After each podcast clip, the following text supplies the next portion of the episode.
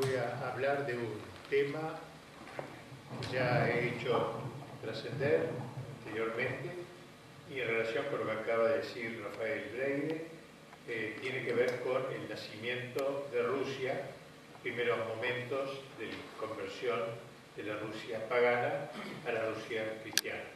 Mejor el micrófono, por favor. Y la segunda, y la segunda parte tratará la segunda parte tratará de la situación actual de Rusia y la figura de Vladimir Putin, que está realizando un acto admirable y que, debemos conocer e interesarnos por él. Primero entonces vamos a hablar de, de la conversión de Rusia, de los comienzos de Rusia. Vladimir, que era un príncipe de tendencias religiosas, había hecho coronar las alturas que rodean a la ciudad de Kiev con inmensas estatuas de dioses, el más importante de los cuales se llamaba Perú, no quiero hacer propaganda por ningún presidente argentino, que semejante no se parecía en nada, por, por lo demás. Pero un día, como la ciudad la había rodeado de ídolos gigantescos, inmensos, Vladimir, resolvió, era un hombre religioso en el fondo, él resolvió eh, convertir la, nación en, una cosa más seria religiosamente. Un día entra en duda, la crónica de Néstor nos cuenta el proceso de su revolución sobre la base de un episodio extremo, en extremo original y simpático.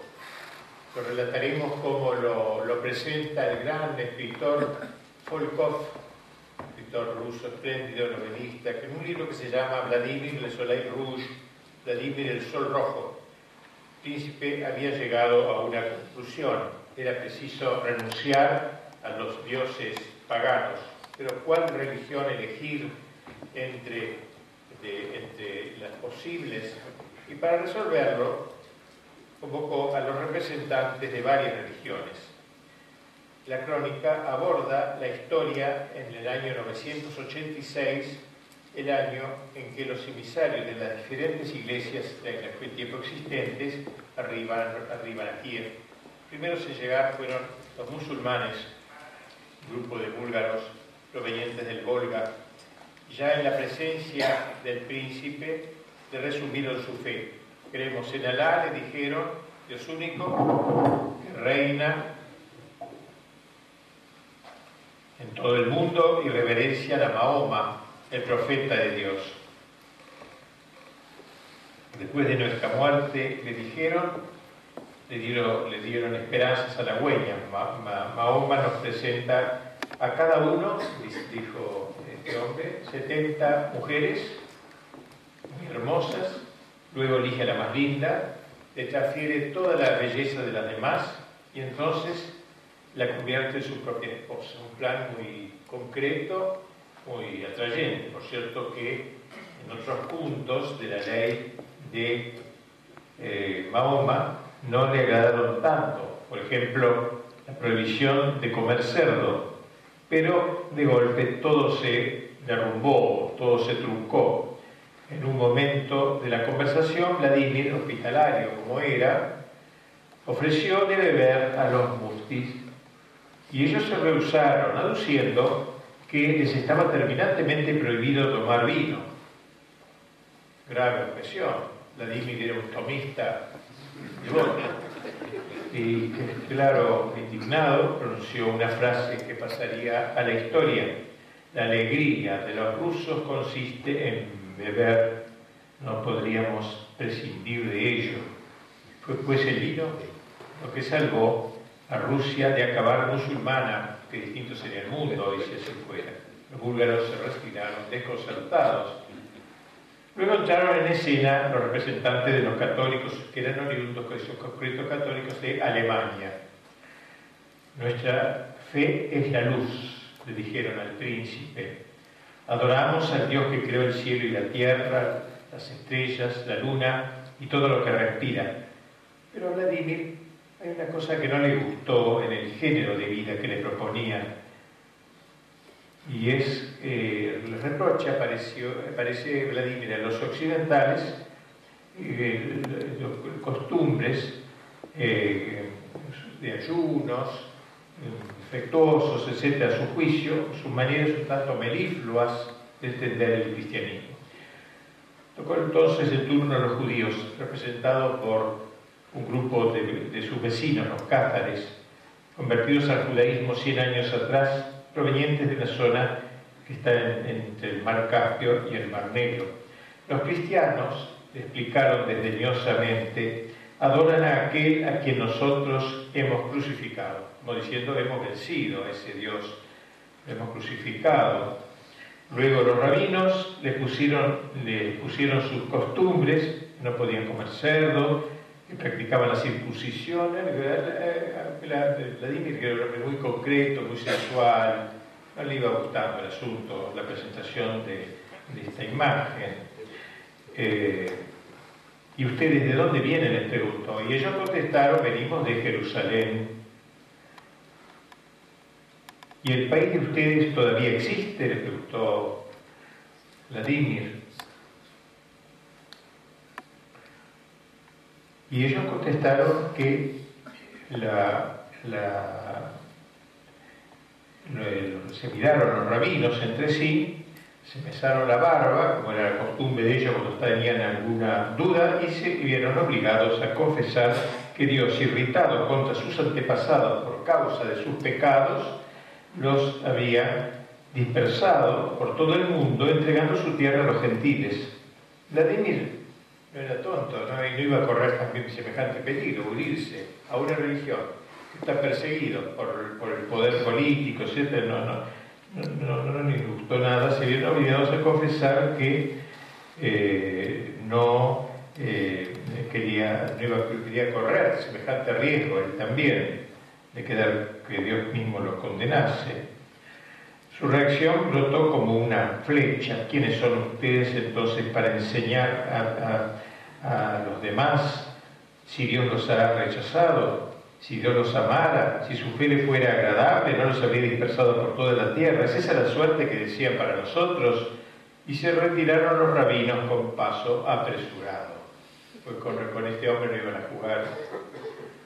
Entraron después los griegos. Portavoz de ellos se adelantó, se un griego anónimo a quien cronista, en un hermoso anacronismo, confunde al parecer con San Cirilo, al que llama simplemente el filósofo. Este comenzó su discurso desacreditando a los búlgaros del Volga y criticando luego de manera, la manera romana de administrar la comunión bajo forma de hostia más que de pan y con una sola especie sacramental. ¿Qué le importaba todo esto a Vladimir? ¿no? Él estaba en temas teológicos, no le importaba mucho, eh, quien en argumentos, eh, y, preguntó, entre otras cosas, él, es cierto que los alemanes y los griegos adoran a aquel que los judíos hicieron crucificar.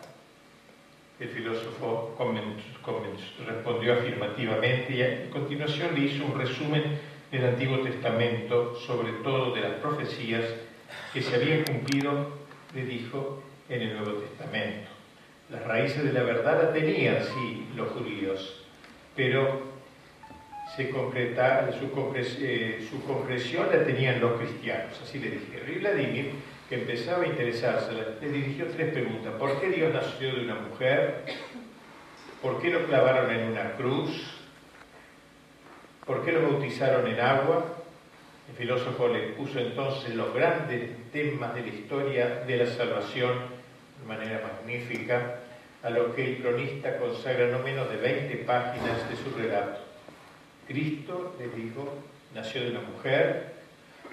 Para rescatar el pecado de la primera mujer, sufrió sobre el madero de la cruz para que los justos pudiesen gozar del fruto del árbol de la vida.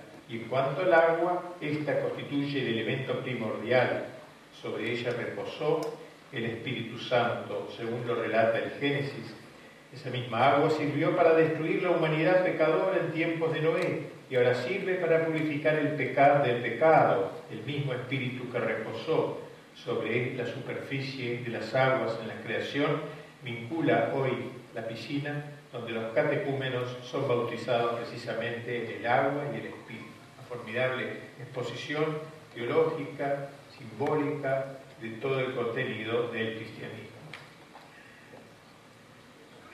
Así que entonces resulta la crónica esta un agudo contraste entre la erudita disertación de los griegos sobre la redención del hombre, un espléndido trozo de literatura teológica y patrística, y los, temas mezquinos expuestos por los eh, representantes de los judíos y de los católicos.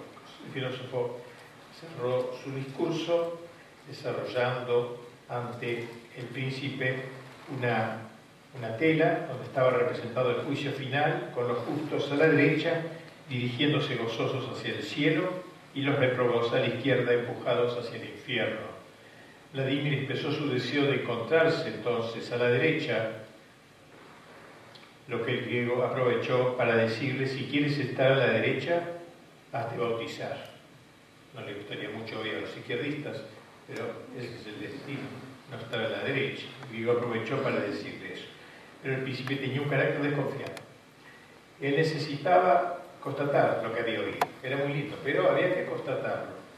Entonces reunió el gran consejo de su principado, contó las conversaciones, tuvo y resolvió enviar rusos al extranjero para ver sobre el campo cómo eran allí las cosas en realidad.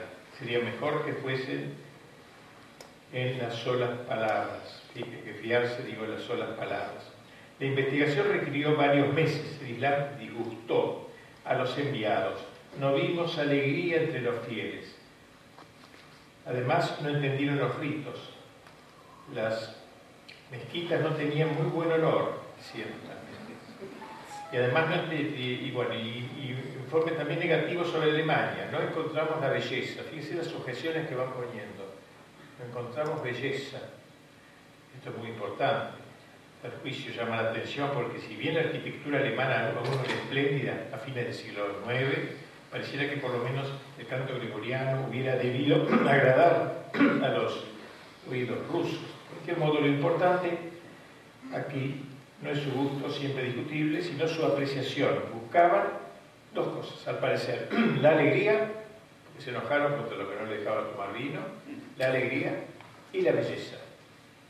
Alegría y belleza Tales eran para ellos los criterios de la verdad, de la verdad religiosa. No podía haber verdad y belleza sin alegría.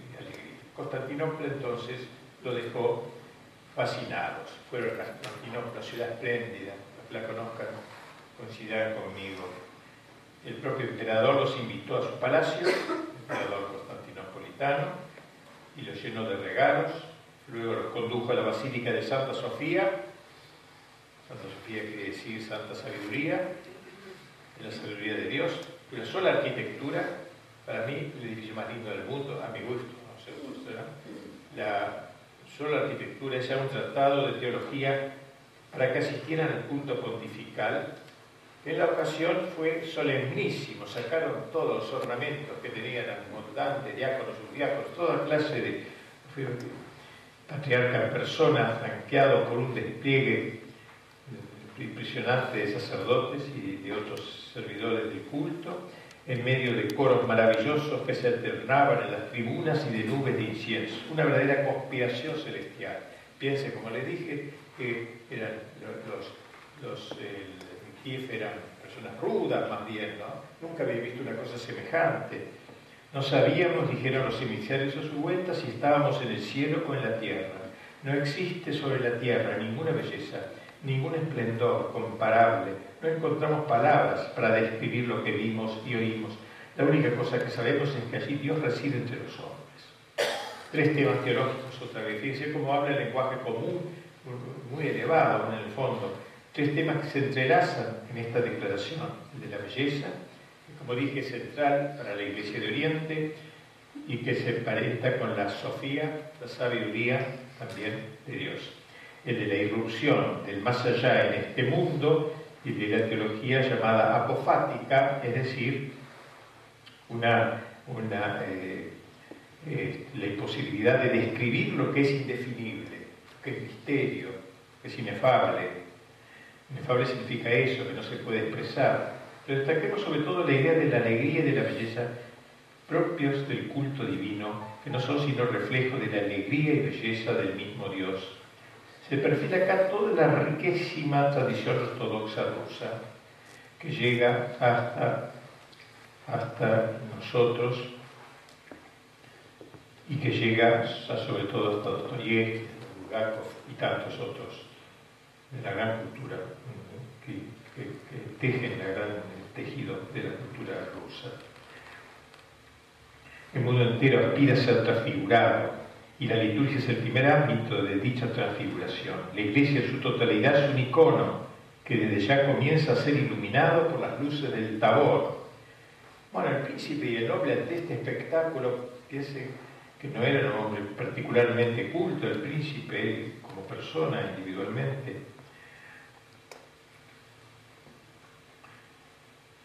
Dijeron que querían volverse, que, quedarse en Constantinopla a vivir, no dice más, ya comprendieron que algo les había pasado, a los aún a los que habían venido allí, algo les había pasado en su interior, que había sido iluminado por las luces del Tabor el príncipe y sus nobles comprendieron que Dios estaba en eso. Por eso querían volverse, estaban transformados. Ya no eran los mismos, eran hombres nuevos, eran hombres transfigurados. Pues bien, entonces, Vladimir no tenía necesidad de conducir a su pueblo. Su pueblo le precedía. Su pueblo le indicaba el camino siempre hombre de reacción, preguntó enseguida, bueno, ¿dónde vamos a, hacer, hacer, bautizar? Consiguieron le dejar el cuidado de disponerlo donde quieran, le dijeron. Esta es la versión que da la crónica, un libro, documento antiguo de la época. Pero me parece muy importante, sobre todo este tema, insisto, insisto, porque es muy importante donde está la belleza y semejante belleza. Miren que la belleza es un, es un argumento apologético en nuestro apostolado no podemos predicar la verdad sin belleza. Belleza es el resplandor de la verdad. Por tanto, si no hay belleza, desconfiemos.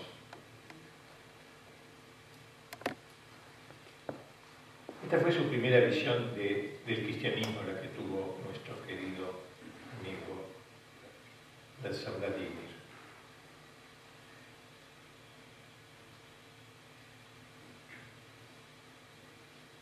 Fue así, pues, la conversión inicial de Rusia, a la que quería, este, dedicar algunas palabras. Y entonces, inmediatamente, se, pronto se realizó el bautismo en el, río Dnieper. Los kievianos se, llevaron, se llevó a cabo de una manera un tanto militar.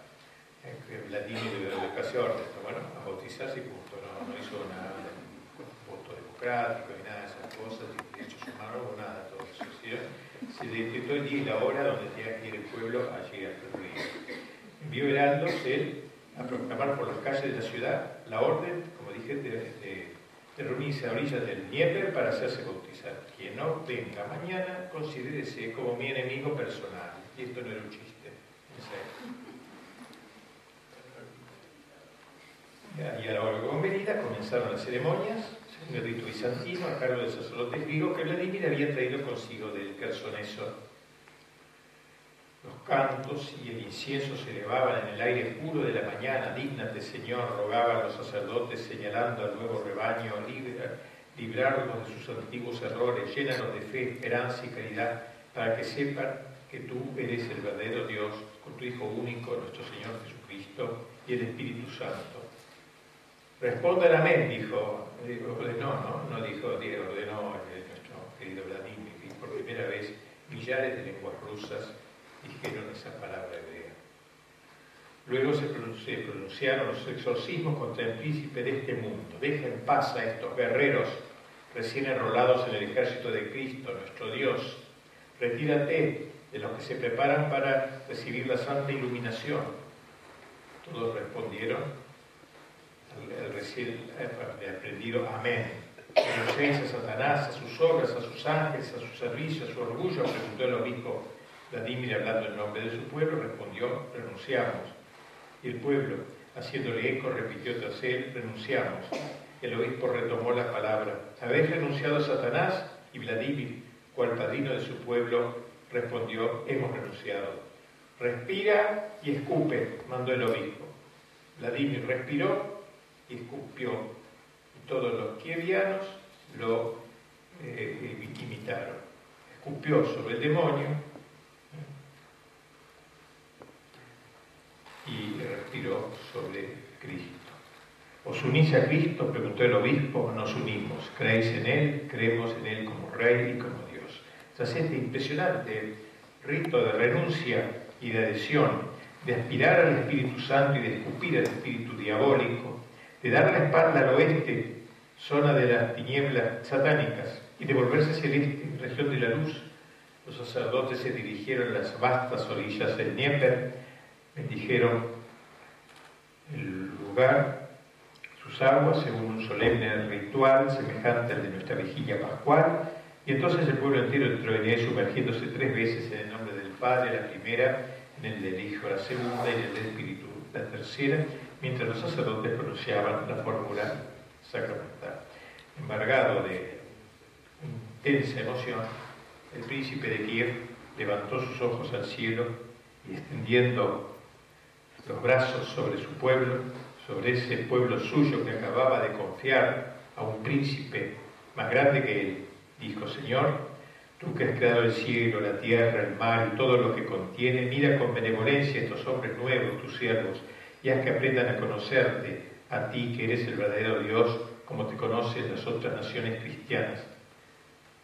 Las voces, terminemos esta parte, las voces de un Dostoyevsky o de un Sergio Bulgakov, cerca de más de mil años de distancia, hacen aún eco a la alegría sobrenatural que invadió a Kiev en este día del año 988, en que Vladimir hizo del Dnieper un nuevo Jordán para los pueblos de su principado. Por eso en 1988 se celebró el milenio de la creación. Esto queríamos hablar la primera parte y la segunda, en la última, aunque se dice en el refrán no hay dos sin tres, para consuelo de ustedes habrá solo dos en esta conferencia. Y, este, y ese, así ya hemos hablado del comienzo de la cristiandad de Rusia, ahora vamos a hablar de Vladimir Putin, eh, o sea, vamos a hacer un salto portal sobre épocas tétricas, como la sobre todo, para llegar a la situación actual de que nos llena de esperanza, a mí por lo menos, y que no comparte mi opinión, pero yo tengo demasiadas bases, ¿no? Me parece, como para creer que es serio mi, expectativa, mi esperanza, porque es una expectativa sobrenatural en lo que va a pasar. Gracias a la gentileza de un amigo mío, un amigo por correspondencia, hemos recibido un nuevo libro eh, que acabamos de leer con verdadero y creciente interés. Su autor es Iván Blot, es un pensador francés que ha titulado su escrito La, Russie, la de Putin, la Rusia de Putin, obra que luego sería traducida al ruso. Biot es doctor en ciencias económicas, fue parlamentario, es francés, experto en un centro de análisis Retinki Rusia autor de, más de 15 obras de ciencia política, de filosofía. Me, ha resultado simplemente fascinante el libro, interesantísimo. Como lo señala Philippe de Villiers en el prefacio del libro de, tras describir el actual régimen político ruso, su ejército, su economía, etc., concluye que la nueva Rusia de Putin podrá jugar en el futuro el papel que hubieran podido jugar los norteamericanos de antaño, pero ahora para tratar de defender la tradición, el patriotismo y el cristianismo. Que más del 80% de los rusos aprueban la política de Putin. dice, que hizo el prólogo a este libro, cuenta que un antiguo ministro francés, Hubert Vedrin, ha dicho, Putin es un político muy reflexivo que ha leído enormemente lo que no se puede decir hoy de casi ningún dirigente europeo y ha hecho distribuir entre sus altos funcionarios algunos libros selectos, entre ellos uno de Verdiaev y otro de Soloviev, dos autores perfectamente bien, muy bien ubicados, muy inteligentes de lo, que sería la reacción contra la Rusia comunista y, la Rusia liberal previa a la, que todo el comunismo. El presente libro, afirma el prologuista, propone una imagen tanto de Putin como de Rusia completamente diferente de los clichés superficiales que nos proponen hoy los medios, que quieren ridiculizar a Rusia ahora precisamente más que nunca, mucho más que la época de Stalin. El único malo era Hitler en aquel tiempo, ahora el único malo es Putin, siempre eligen un malo eh, para que los malos verdaderos puedan seguir adelante con sus proyectos. Desde el comienzo deja el autor del libro bien en claro y de manera taxativa que la cultura rusa es una cultura europea Rusia pertenece a Europa y constituye una parte indispensable de ella. Su cultura está marcada por la cristianización de la Rus de Kiev, de que hemos hablado recién, bautismo de Vladimir en 988 por Bizancio. Asimismo, no es desdeñable que la escritura en lengua rusa provenga de los griegos Cirilo y Metodio. Rusia tiene la misma raíz greco-romana que nosotros, el marxismo es el fruto de una irrupción extraña del occidente, apóstata. Francia, Alemania e Inglaterra están en el origen del marxismo. Marx era alemán, no ruso. La ideología de la revolución bolchevique, dice el autor, como la de la revolución francesa que la ha preparado, es un producto del occidente de las luces, del occidente de la democracia, del Aufklärung. Y eso es, del occidente. Podría decir, y así lo afirma categóricamente nuestro autor, que desde la caída del régimen soviético, Rusia vuelve a encontrar sus raíces culturales, mientras que la Europa occidental se aleja de las suyas. Todo al revés, va a tocar contramano. A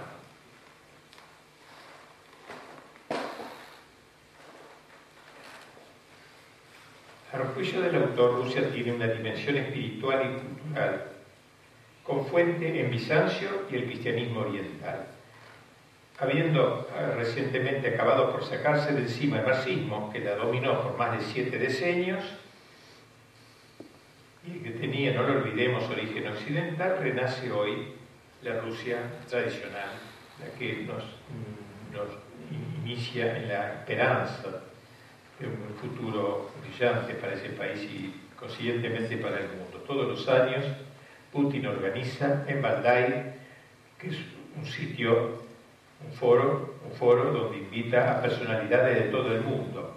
Lo hace en Moscú la reunión, pero se llama el Club Valdai porque Valdai es una ciudad, un pueblo cercano a, a Novgorod, que fue la, Novgorod quiere decir nueva ciudad en ruso, sin embargo, fue una de las ciudades más antiguas, y por eso él quiere volver a la antigüedad, a la fuente cristiana, dice Putin expresamente, volver a los orígenes, a las raíces. Ese es un gran intento, aunque todo el mundo se le, oponga por ello. Segundo lo, que durante largo tiempo afirmó quien fue consejero presidencial de los Estados Unidos, Brzezinski, triste memoria, la peor amenaza para Rusia sería una reconciliación, para, para Estados Unidos sería una reconciliación entre la Europa del oeste y Rusia, porque este conjunto podría ser más poderoso que los Estados Unidos, dice Brzezinski. América pretende más que nunca la dominación mundial, American Leadership, Brzezinski sostiene que América es el nuevo imperio romano, la nación indispensable, dice, para civilizar el planeta. Eso hace muy poco tiempo lo ha dicho. A juicio del autor del libro que estamos comentando, la Europa occidental está hoy colonizada públicamente, políticamente, económicamente, humanamente y culturalmente. Rusia representa una esperanza para Europa de volver a encontrar su soberanía y de salvaguardar los valores tradicionales. Por eso es que se ve hoy tan combatida. Rusia, agrega, ha vuelto a encontrar su misión antigua de defensa de los valores cristianos y tradicionales que ha ejercido antes en los Balcanes y entre los cristianos de Oriente. El Occidente actual busca a partir de los derechos del hombre, lo dice entre comillas en forma burlesca, consagrados a la en la Revolución Francesa, hacer una revolución relativista e igualitaria y exportarla a toda la tierra. Como dice nuestro autor, Rusia es mal vista en razón de su posición geopolítica, que obstaculiza la voluntad imperialista de los Estados Unidos, pero también porque ella es portadora de los valores tradicionales, que son, cada vez más atacados desde los años 60. Es decir, Rusia quiere volver a la tradición eh, y borrar esta, esta Europa apóstata y traidora. Los escudos de armas de Moscú muestran a San Jorge a caballo derribando un dragón. Este símbolo figura bien el combate que siempre existe en nuestras almas. En Occidente el dragón tiene hoy buena prensa, que siempre existe en nuestras almas. En Occidente, eh, perdón, especialmente buena prensa, especialmente a causa del freudismo vulgarizado. Es bueno liberar sus instintos. El occidente se cree humanista, pero no sabe ya lo que es el hombre. Está al servicio del cálculo frío y del, desencadenamiento del dragón. Tras referirse a la caída del comunismo soviético al desmembramiento de lo que fue la, la URSS, el autor se detiene en la semblanza de Putin. Este oficial, porque fue oficial del eh, militar Putin en su juventud, este, este, este, oficial escribe retomado de sus manos un estado entrado, que, que, había entrado en delincuescencia, el estado previo al que lo tomara Putin, ¿no? era un desastre realmente la Rusia de ese momento, después de la caída de la. El recuerdo de la Segunda Guerra Mundial permanece indeleble en la memoria de los rusos lo que no extraña, observa Iván Biot, el autor del libro, ningún odio frente, lo que no extraña ningún odio frente al Occidente en general y a Alemania en particular, reiterándose varias veces que Rusia era europea. En ocasión de la reunión anual del Club de Bandai del año 2014, Putin afirmó algunos dicen que Rusia daría las espaldas a Europa. Permítanme decirles que no es absolutamente el caso. El Club Bandai es muy interesante, esto habría que estudiarlo más. Lo están estudiando ya bastante, bastantes escritos sobre eso. Una organización con sede en Moscú, dijimos, establecida en el 2004, ya Putin en el poder, eh, eh, como dije, en la zona de Anópolo, la, la, antigua cuna de la cuna de antigua Rusia. Putin se reúne habitualmente con los participantes de aquellos encuentros que todos los años organiza el Club Valdai, desde su fundación. Señala el autor del libro estamos comentando que la política relativa al extranjero que se ha ido llevando adelante, que ha ido llevando adelante Putin, con gran decepción respecto, sufrió una gran decepción respecto del Occidente. Putin pensaba que iba a encontrar un, Occidente mejor, que iba, no iban a entender. Jugaba que Rusia era europea, para decirlo con más precisión, euroasiática. Europa, en general, no pareció acusar recibo de esta apreciación positiva para él los europeos obran bajo las órdenes de los norteamericanos, dice el doctor. Pues bien, los norteamericanos aplican la estrategia de Brzezinski. Ellos tienen por misión civilizar al mundo. Así que, ¿eh? así lo dice Brzezinski, civilizar al mundo. Para esto hay que controlar el universo. Y ello pasa por el control de la Eurasia, el más grande de los continentes. Pues bien, el poder más peligroso en Eurasia para América es Rusia, en razón de su posición geográfica entre Europa y China una alianza Europa-Rusia debe ser razón de su posición geográfica y, debe ser evitada a toda costa para el espíritu de Brzezinski, de, de Estados Unidos.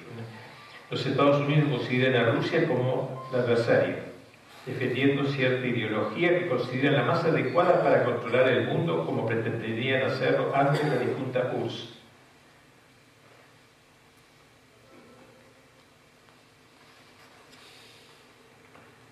¿Cuál es el lugar de las Fuerzas Armadas y de la religión en esta nueva Rusia que está imaginando y planeando y eludiando Putin? Porque esto exige organizar la defensa de las patrias asediadas. Por eso, en diciembre de 2014 dijo ante los parlamentarios rusos, nosotros tenemos un ejército moderno y presto al combate. En la actualidad el ejército ruso no, el ejército ruso posee el tercer presupuesto de defensa del mundo después del de Estados Unidos y China. Asimismo, la primera fuerza mundial del mundo. El ejército cuenta con 3 millones de reservistas. Las fuerzas terrestres incluyen 400.000 soldados profesionales. También Putin ha restablecido el, servicio militar y patriótico y, la educación patriótica que Yeltsin había suprimido del todo. No en vano ha declarado, los alumnos aprenderán a defenderse y a defender a sus padres y a defender a la patria. Eso es un lema casi, ¿no? Los alumnos aprenderán a defenderse, a defender a sus padres y defender a la patria, como decimos nosotros, Dios, patria y hogar. El diario Le Monde, en un artículo publicado en abril de 2013, reprocha una decisión del gobierno ruso por la que se recrea la orden de los héroes del trabajo, precisando que la nueva condecoración reemplaza la hoz y el martillo por el águila imperial de dos cabezas.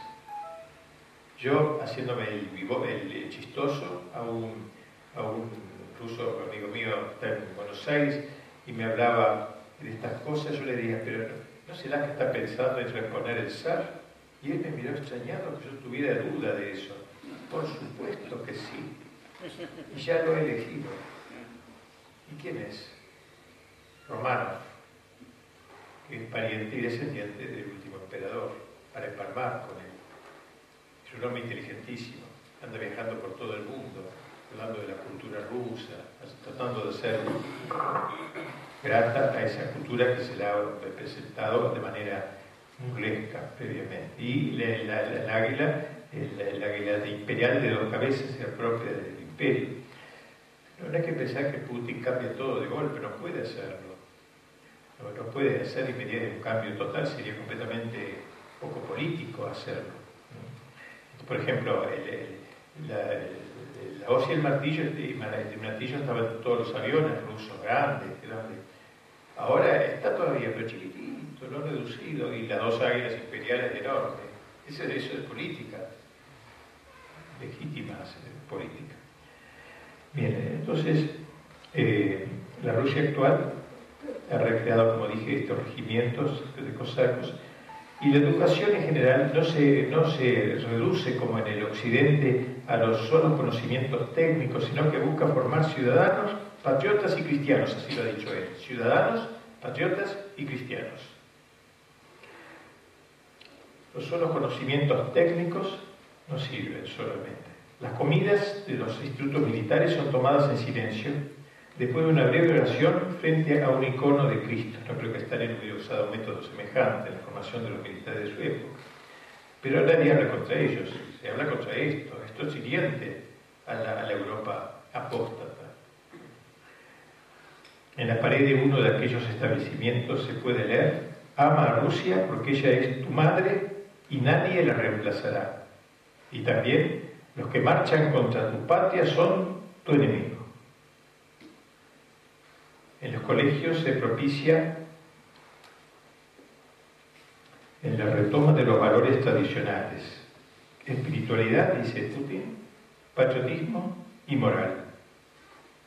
Uno de aquellos educadores dijo, nosotros tratamos de desarrollar en estos jóvenes estudiantes el sentido de la fraternidad. Ellos saldrán de la escuela con el amor de Dios y de la tierra rusa clavado en el cuerpo. Ven esta frase. ¿eh? El amor la tierra rusa, clavado, el amor clavado en el cuerpo, fijado en el cuerpo. La religión, por otro lado, tiene un lugar importante en la formación. Es cierto que el Estado es laico. Eso no lo he podido quitar hasta ahora, por lo menos. A diferencia de cómo lo era bajo los Ares, que era ortodoxo. Sin embargo, colaboran las diversas religiones tradicionales que hay en Rusia. El sínodo tiene relaciones estrechas con las Fuerzas Armadas. En el 2000, cuando gobernaba el presidente Medvedev, se introdujeron capellanes para las cuatro religiones más difundidas, así como se construyeron iglesias en las unidades militares, de modo que aun cuando el Estado ruso es jurídicamente laico, al menos la Iglesia Ortodoxa tiene gran influencia. Uno de los ministros de Defensa, Kulikov, declaró que la Iglesia era indispensable para realizar el rearme moral, especialmente de una juventud tentada por el materialismo moderno y por los 70 años de comunismo la Iglesia Ortodoxa no vacila en exhortar el patriotismo.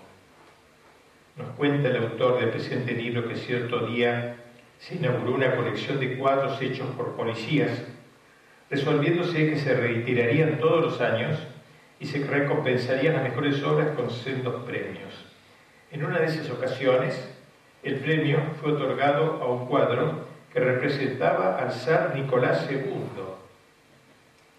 el maldito casi, ¿no? Para el gobierno comunista de 70 años. Ahora, el, y a las harinas sobre el fondo de la Catedral de Cristo Salvador de Moscú, que lo mostró Rafael Rey recién. Lo que así comenta Iván Blot, yo imaginaba en Francia al ministro del Interior de la época entregando un premio a un policía que había hecho un retrato de Luis XVI. Tan ridículo como eso. Como puede verse, se ve, este hombre, clima cultural religioso ha reaparecido fuertemente, lo que contrasta totalmente con el espíritu soviético. Ustedes se preguntarán, ¿y los católicos? Que aquí somos la mayor parte católicos, son realmente pocos. El 77% de los rusos se declaran ortodoxos, el 6% musulmanes, el 6% ateos, el 5% deístas y el 2% católicos o protestantes. En cuanto al marxismo que inspiró la revolución soviética, nos dice el autor del libro que estamos comentando que ha venido totalmente de Occidente y no tiene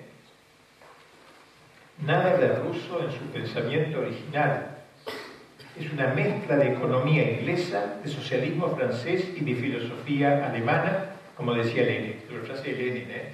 no tiene nada ruso, no tiene alma rusa, nada. Ya veremos enseguida cómo de religión tiene, pero religión invertida. Entonces yo lo desarrollo mucho en el libro sobre Rusia, ¿no? Una religión invertida, tiene toda clase de cosas que tiene la religión. Tiene una liturgia, un libro de índices, libro de índices prohibidos, eh, autores condenados, etc. En un folleto, en un folleto sobre eh, la identidad nacional editado por el Club de Bandai, como ven es un trabajo cultural muy interesante, muy lindo, se ha agregado un anexo bajo el título de El Panteón de los Héroes Rusos, es decir, una lista de personajes que son los próceres y los protagonistas de la cultura y de la historia rusa. No la hagamos acá, por favor, ¿no? Por lo menos los que aquí piensan que son los modelos, mejor olvidarlos. Ahí no son en serio. ¿Quiénes son? panteón de los sirios militares son los defensores de la patria, dijo Putin. Debe ser preservado. En la lista figura quien Dmitry Dostoy, que venció a los mongoles, Alexander Nevsky, que vencedor de los caballeros teutónicos, eh, eh, Kutuzov, eh, Zukov, figuran también personalidades culturales, Rulov, Pushkin, Lermontov, Gogol, Turgenev, Tolstoy, Dostoyevsky, Tchaikovsky, Solzhenitsyn, Tarkovsky, y otros más. Se incluyen grandes religiosos patriotas como Sergio de Radonés, Serafín de Rezarov, etc. ¿Qué reaccionador sería, como digo, que cada país tuviera una lista de próceres? Pero próceres es el serio, no broma, ni, ni, destructores, que son en el fondo que próceres, no nada de eso. El, folleto del Club de Bandai incluye al fin de esta lista un elogio de la mujer rusa, fiel, activa y amante, y cuyas cualidades hacen, dice, a la familia sagrada. Digamos una palabra sobre la política rusa en favor de la familia. A diferencia de lo que acontece en Europa, al revés de lo que acontece en Europa, donde la familia se va reduciendo a su mínima expresión, abortos, anticonceptivos, homosexualidad y tantas otras aberraciones, la política familiar hoy predileccionada en la Rusia de Putin comporta dos tendencias complementarias, una material, financiera, de apoyo económico a las familias numerosas, y otra psicológica y simbólica, centrada en una intensa propaganda en pro de la familia numerosa y en apoyo a la natalidad. El esfuerzo financiero que el Estado ruso lleva adelante es excepcional. A partir del segundo hijo, con la ayuda de cada, a cada nuevo nacimiento no baja de los 9.000 euros. Esta ayuda económica por hijo beneficia a 4.600.000 millones millones millones de, 600 mil millones de familias, ¿no? 4 millones 600.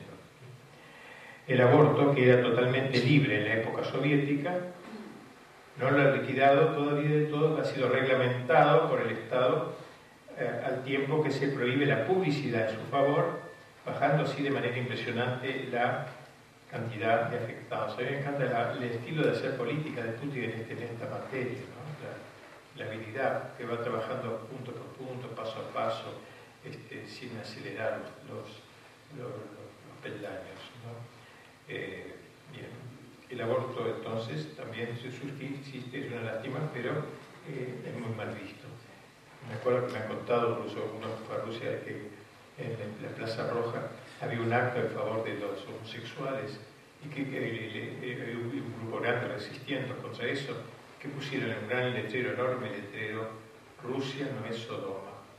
Lindo, ¿eh? Lindo, pero por tonterías. En la vida pasó, nadie, ni, ni, una menos, cuando matan a un hijo en el seno, al mismo tiempo que matan al hijo en el seno, ni una menos, ¿cómo ni una menos? Liquidó una, una chica o un varón en su, en su seno. No es Sodoma, Moscú. O sea, le da un sentido más teológico a la lucha, un sentido más religioso, más profundo. Simplemente un decreto de un grupo de diputados que se lo ocurrió, es algo que toca la ciencia del hombre mismo. Por lo demás, la renovación religiosa que es tan evidente en la Rusia actual resulta claramente favorable a la consolidación de los valores familiares. ¿Eh? La fidelidad, por ejemplo, ¿no? Hay una fiesta, eh, ¿no? a la fidelidad, el 8 de julio de cada año, así que se fomenta esto como algo virtuoso.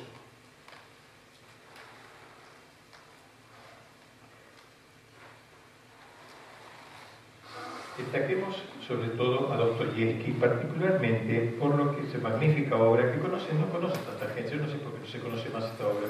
Se conoce aquí en Argentina, al menos se conoce Crimen y Castigo, se conoce eh, de Marco Karamazov, pero hay una espléndida, a mí me encanta, lo mejor que a mi gusto, Los demonios, que se traduce, se ha traducido este, eh, Biesi, los demonios, no es los demoniados como se traduce, creo, ¿no? No.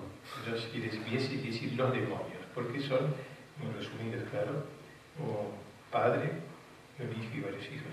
El padre es liberal y el hijo socialista. El comunismo no existía todavía cuando estoy aquí padre liberal, la, tesis del libro de padres liberales, hijos comunistas, hijos socialistas. me parece brillante la idea. Entonces el, hijo, uno de los hijos más, más aguerridos, que empieza a ser por las calles y romper vidrios y todo, el padre, que es un intelectual, liberal, que no habla ruso ni siquiera porque es un idioma de sirvientas, sino que habla francés, es el idioma de la cultura, estoy escribiendo y leyendo libros de liberales franceses, eh, ve al hijo haciendo eso, rompiendo cosas y todo, porque es un tipo chica, por lo menos respetuoso, para romper las cosas las hace con cierto respeto, con cierta calidad, distinción. Y ve a mi padre a un monstruito así que le ha salido, un hijo así tan raro. ¿Y quién te enseñó todo eso? Y le dijo, tú papá, ¿cómo? Esa es de tu papá. Porque el padre lo había iniciado en el liberalismo y eso el chico había sido coherente y había llegado al comunismo, vamos a decir, no lo digo, la palabra se usó, Excelente la obra, me parece muy lograda. Bien, eh, aquel autor señala entonces que los de, dos, dos, demonios se han posesionado del cuerpo de Rusia, el liberalismo y el socialismo, una verdadera obra profética. Cuando los camaradas habían, eh, cuando los camaradas bebían demasiado, nos dice, les gustaba cantar la marsellesa. Era el himno, el himno del liberalismo. Nuestro autor menciona también a Bulgakov. Y en tercer lugar, a, un autor que a mí me encanta también, Solzhenitsyn. Si bien yo he tratado de Solzhenitsyn en muchas ocasiones, en distintos libros, siempre es bueno volver a él, uno de nuestros autores realmente prediccionados, de padre ruso, ruso y de madre ucraniana.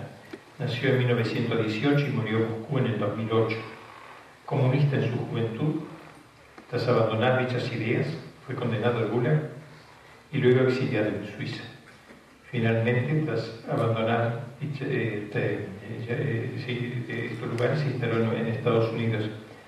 En 1993 participó en la inauguración de un monumento en homenaje a la gesta de la Vendée de Francia, de la resistencia. Allí comparó la resistencia de los héroes franceses a la, de los anticomunistas en Rusia.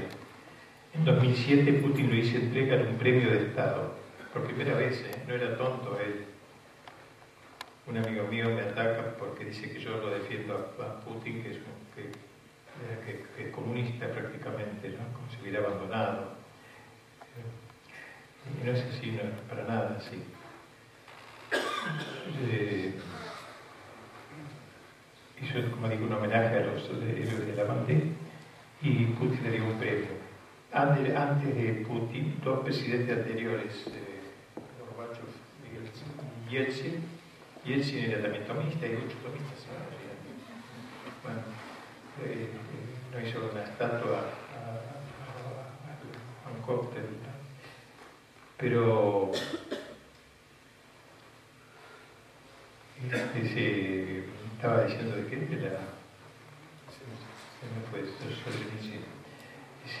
Solzhenitsyn, eh, que comparó las gestas y no, que le dio el premio a los dos jefes Estado y, cuando un grupo le pidió que le diera, le diera a Solzhenitsyn el premio, este, se, este, se negó, eh, se negaron dos personas y en fin se, se le dio el premio con, todo, con todos los honores. Muy bien, Premio de Estado los comunistas en Rusia. Eh, muchos fueron los adversarios que, tuvo él, ¿no? Entre otras cosas se le reprochó haber afirmado que los judíos, esto lo leí hace poco ¿eh? en la revista de Buenos Aires, pero en un artículo publicado en Rusia, que los, judíos hace poco, eh, Putin les devolvió a los judíos un museo que tenían de publicaciones que se los había confiscado Stalin en sus años. Entonces eh, Putin le devolvió, pero en el discurso dijo, ya hoy nadie puede dudar que el 80% de los que hicieron la revolución soviética eran judíos. Pareciera que es un elogio, pero al fondo no lo era, yo no sabía si estar contento o triste. ¿eh? Y comenta el que escribe eso, el argentino que comenta eso, dice, eh, en Argentina decir eso, eso hubiera sido una cosa nazi afirmar eso. Y con toda tranquilidad, el, judío ni simultó una sonrisa y él tampoco nada, lo dijo. Mucha habilidad, tiene mucha habilidad, es muy inteligente para hacer las cosas. Un gran rabino de Moscú hizo ese acto solemne. Bien. Asimismo, entonces, este, eh, se lo acusó de ser reaccionario por el hecho de haber eh, criticado la democracia occidental, a su juicio una oligarquía corrompida. Se afirmó patriota, admirador del zarismo, así como del régimen de Franco, lo que no lo hizo muy popular en los, medios culturosos occidentales. Hemos comentado en otro lugar el magnífico discurso que pronunció en Harvard en el año 1978, titulado El declinar del coraje, o algo parecido, como suicidio. Yo lo traduje este, este ahorita, es un, discurso muy lindo, el suicidio de me parece que le puse el nombre. Bueno, el declinar del coraje. Los medios lo han eh, denostado este, libro, este librito como si fuera un reaccionario eslavófilo y ortodoxo, todo toma la palabra, sería para los rusos liberales, un enfermo mental que hay que dejar de escuchar. Para nosotros es un héroe y una luminaria que no, te, no teme abogar por el retorno a los antiguos valores del occidente humanista y cristiano que hoy se promueven en la nueva Santa Rusia, como gustaban llamar los antiguos a esta nación. Una palabra, voy terminando para la esperanza de los que todavía la tengan, eh, pues una palabra sobre la figura del, patriarca Cirilo, Kirilos, patriarca de Moscú y de toda la Rusia, del cual depende un señor, ha reiterado en diversas ocasiones la necesidad de preservar la identidad cultural de Rusia y por ende el reconocimiento del lugar privilegiado de la religión en la historia rusa más que milenaria. Ustedes no saben cómo escribe este hombre, lo bien que escribe. He leído también un, libro con artículos de él, una maravilla. Durante los 70 años de comunismo se recurrió al principio de la laicidad, dice, durante 70 años dicho principio sirvió de pretexto ideológico a la represión antirreligiosa más feroz. En cierta ocasión, el propio padre del patriarca Kirilos, fue detenido y enviado tres años a Siberia por un pretexto fútil, no tan fútil, ¿eh? Un pretexto glorioso, a saber, el haberse encontrado unas notas de él donde la palabra Dios estaba escrita con mayúscula. Con la caída de la URSS comenzó a reflotar la iglesia. El número de obispos pasó de 92, que eran en 1993, a 142 en el 2007. La Iglesia dispone ahora de cinco academias teológicas, dos universidades ortodoxas y 32 seminarios, no es poco. El patriarca Kirilos es una personalidad robusta. Como dije, he leído varios escritos suyos que me han dejado tan impresionado. Numerosas veces el patriarca se ha encontrado con el cardenal Wojtyła y luego con el Papa Benedicto XVI, compartió muchas ideas, últimamente se lo vio al Papa actual, por doquier ha promovido la fundación de centros contra el aborto, el alcoholismo, etc. Para el patriarca la iglesia es por naturaleza tradicional, no es para leer una mala palabra esto, es fiel a la tradición, tradicional.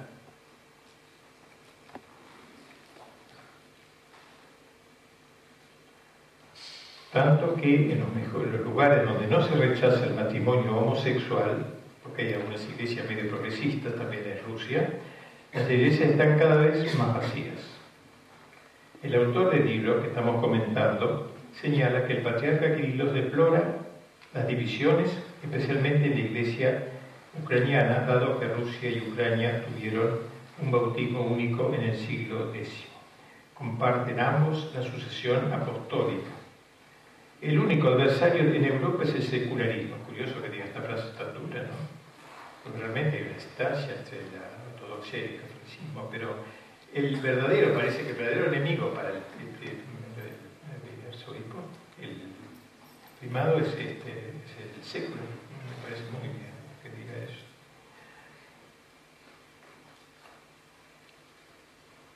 Según el patriarca, la contradicción fundamental de nuestra época y el principal desafío de la sociedad del siglo XXI es la oposición entre los estándares liberales de nuestra civilización y los valores de la identidad cultural y religiosa nacional. Eso es el principal. Refiriéndose a la cosmovisión predominante de Europa, agrega, los fundamentos de este modo de vida son las ideas liberales, uniendo el antropocentrismo, se hace todo central en el hombre, eh, con lo cual Dios queda este, desaparecido.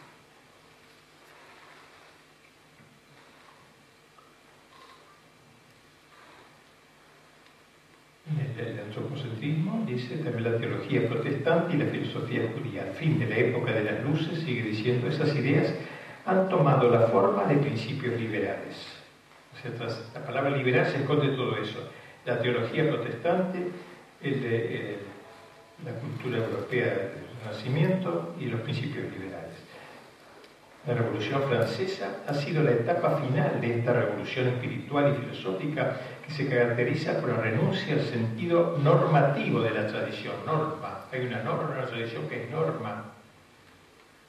No es por un azar si esta revolución, sigue diciendo Putin, fue precedida por la, por la reforma Entonces, este, para él, como para Dostoyevsky, el sistema liberal no apela a una liberación del pecado, miren que linda frase esta, no apela a una liberación del pecado porque la noción de pecado es desconocida del liberalismo.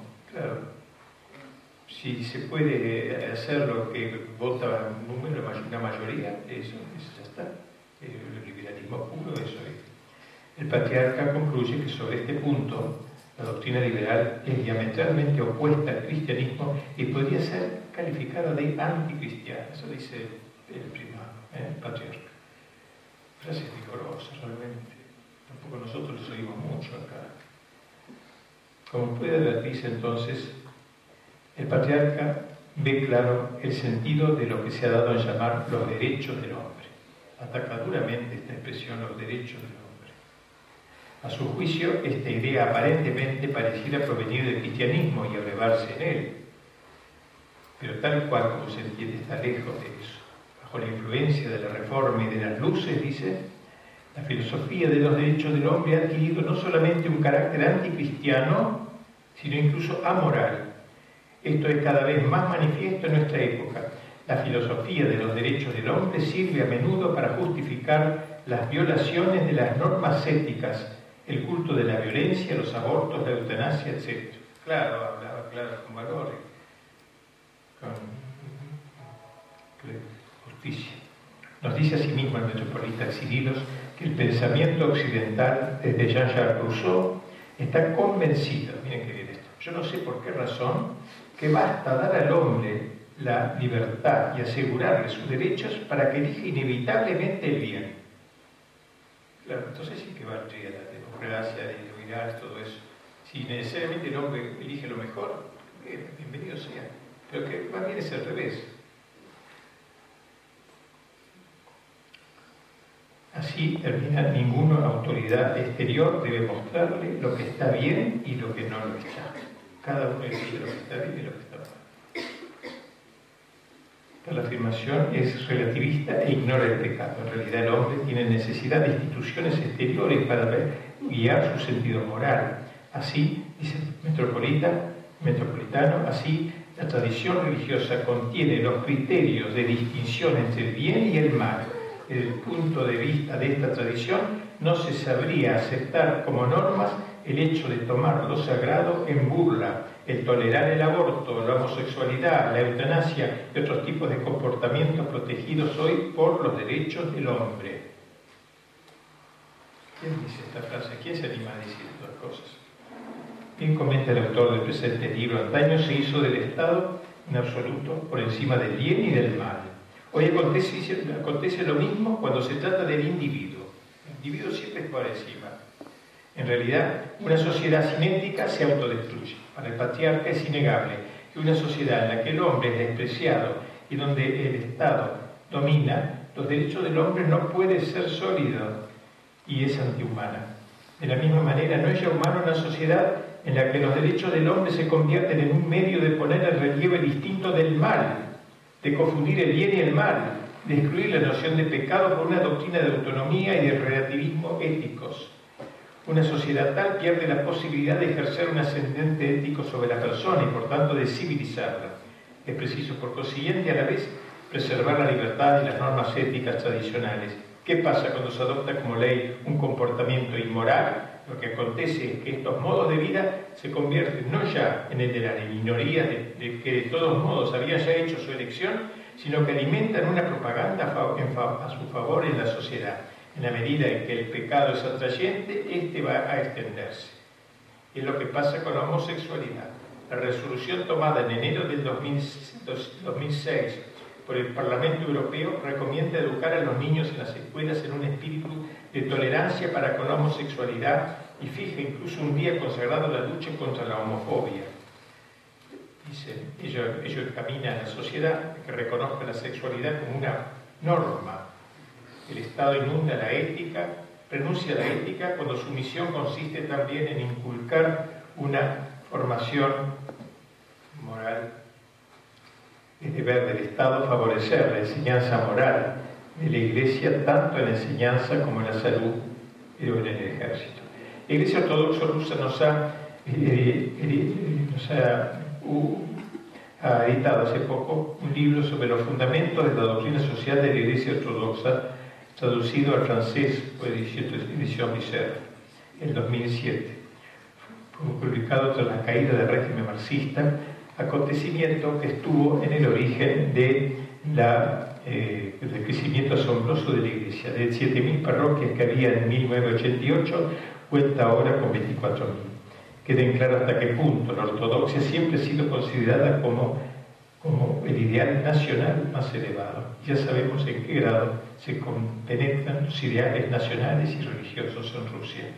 Señala el autor del libro que estamos comentando, la Iglesia ve en la cultura nacional un modelo de encarnación concreta de un ideal cristiano. Encarnación concreta de un ideal cristiano. Tanto que él mismo se pregunta si Rusia no será el lugar privilegiado de un despertar muchas eh, despertar mundial del cristianismo y de los valores milenarios que abriga en su seno. Cuenta nuestro autor que cierta ocasión almorzando, interesante esto que voy a decir ahora, almorzando en cierta ocasión eh, con, el, presidente Putin, por primera vez, creo, había experimentado la siguiente sensación. Al comienzo tuve la impresión de estar frente al presidente de la Federación de Rusia y es exacto, era así. Al fin de la conversación me he preguntado si no estaba también frente a un verdadero defensor de la cristiandad y de la tradición sin equivalente en el mundo occidental. Esto es consecuencia sacó de la conversación. ¿Cuántos?